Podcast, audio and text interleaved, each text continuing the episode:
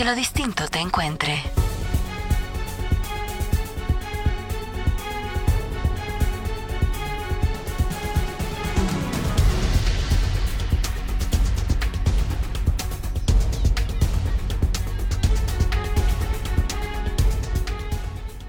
Bueno, aquí estamos de regreso. Le vamos a, le vamos a hablar de otro tema eh, que no calma las aguas, sino que todavía las pone más tensas.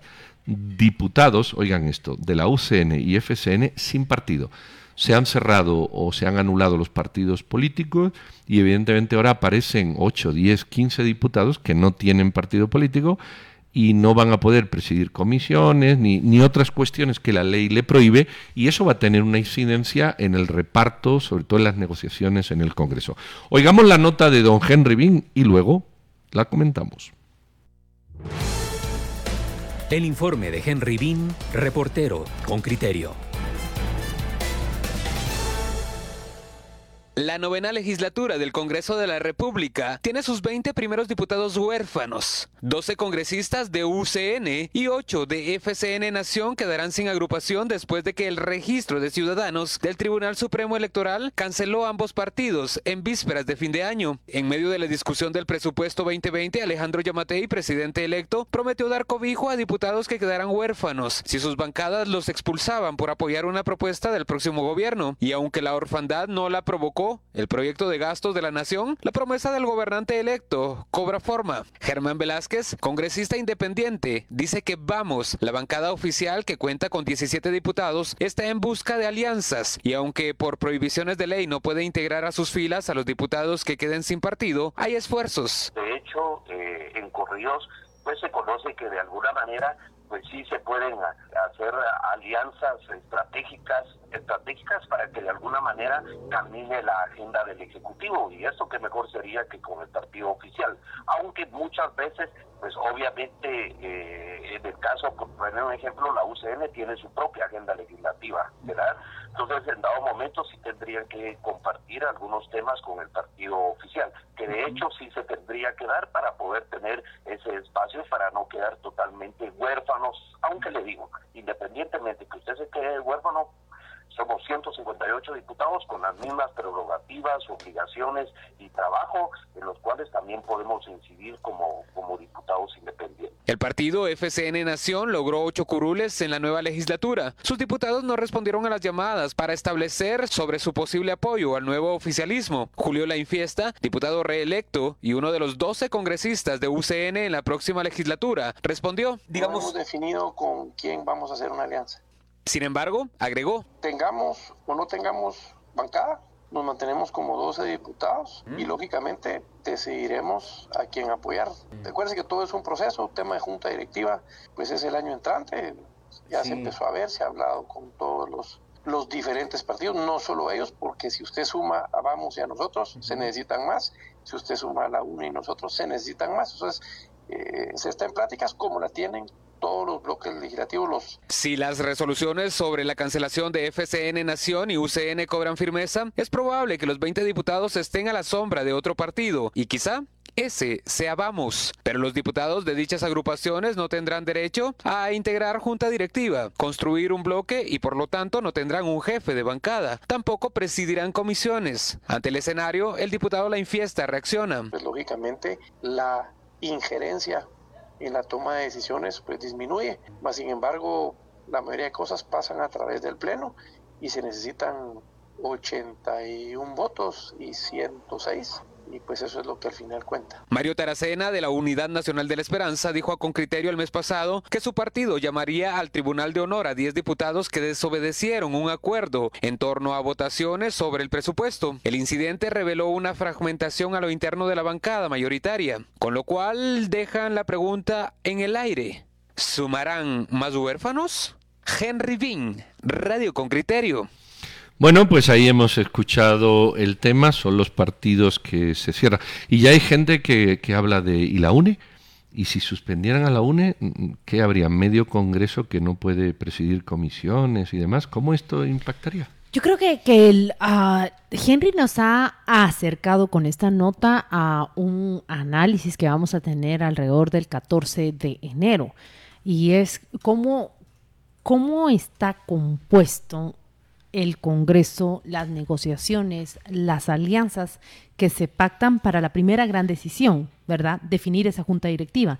Yo veo al partido de gobierno Vamos que ha resuelto su dilema con, con estas declaraciones y su, su, su dilema eh, se planteaba con quién voy a buscar alianzas. Con la UNE definitivamente la, vemos que, que el camino no va por allí. Con otra serie de bancadas que son minoritarias, pero podríamos encasillarlas como progresistas o de centro, tampoco va para allí. Y veo más bien que Vamos se dirige hacia alianzas con FCN Nación, con UCN y con todos. Así está la alianza hoy por hoy en el Congreso del Partido de Gobierno. Entonces es, es, es muy claro el, el, panorama, ¿no?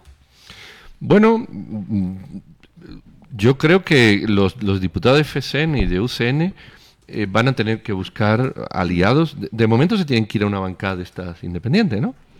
Sí, Por, porque ya de acuerdo no, con la ley. Y lo, lo que sí van, van, a hacer son las transacciones menos públicas y menos debatidas. Porque los partidos políticos tienen todos un secretario general que participa en, en elaboración de agenda. Es decir, cuando hay un partido político, al menos hay una vía de discusión pública. Cuando tú tienes 20 diputados que no tienen partido, realmente la discusión pública se pierde, porque hay negociaciones de los partidos que existen con los diputados que no pertenecen a ninguno, y eso no es público, como cuando se hace entre bancadas. Eh, eh, a mí eso me da transparencia y opacidad. Y, y, me preocupa, me preocupa sobre todo viniendo de dos partidos Mira, como es el FCN y es la UCN. Así va, sí, justamente por los partidos que son. Así va el juego de sumas de Vamos. Tiene 17 diputados electos. Puedo estar confundida un número más, un número menos. 17 diputados electos y tiene 20 prácticamente con los de UCN y FCN. Eso lo hace ya, digamos, un, un bloque de 37.